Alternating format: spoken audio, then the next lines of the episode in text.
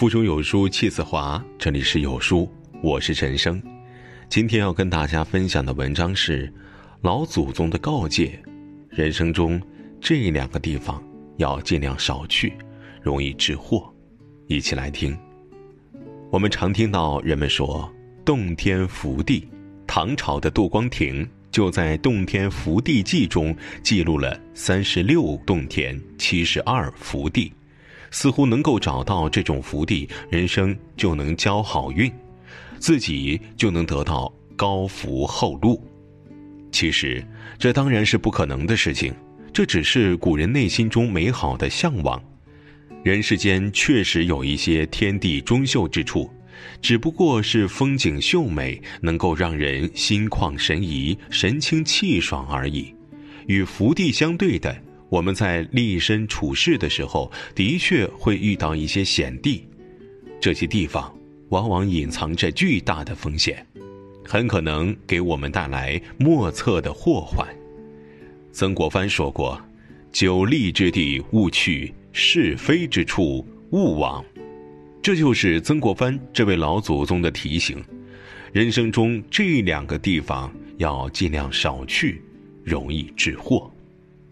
南怀瑾大师说过：“三千年读史，无外功名利禄。”这句话的意思是，纵观历史上的兴衰成败，无数英雄豪杰之所以要建功立业，其实都是为了功名利禄而已。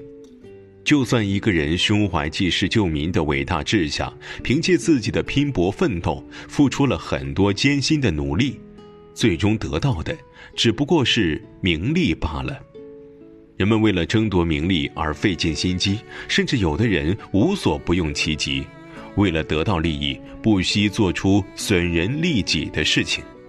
其实到最后，都难逃“长江后浪推前浪，前浪拍在沙滩上的”结果。一切功名利禄都是生不带来，走不带去。挣到最后还是竹篮打水一场空。我们劝告世人不要争夺名利，但是每个人在生存之中又离不开金钱利益。俗话说：“一分钱难倒英雄汉。”我们活在凡尘俗世之中，离开钱寸步难行。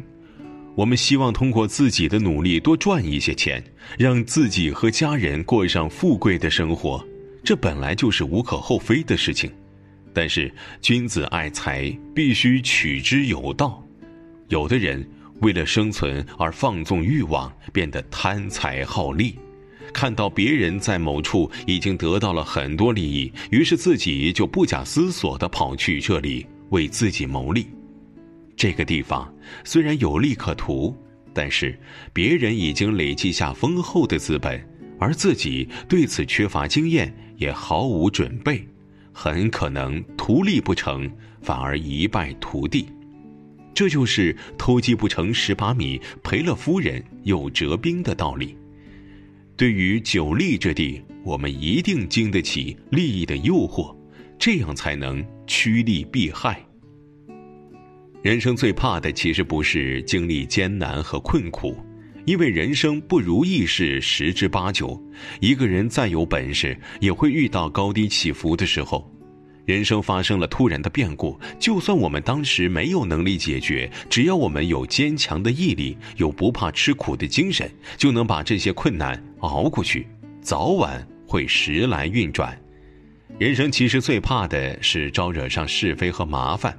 是非不断，不是一时半会儿能搞清楚的，甚至有些是非，就算自己有嘴也说不清，越解释反而越描越黑，麻烦缠身也同样让人头疼。烦心的事情一件接着一件，理不出头绪，找不到根由，把生活弄得像一团乱麻一样，到处都是解不开的结。人生中的是非和麻烦是怎么来的呢？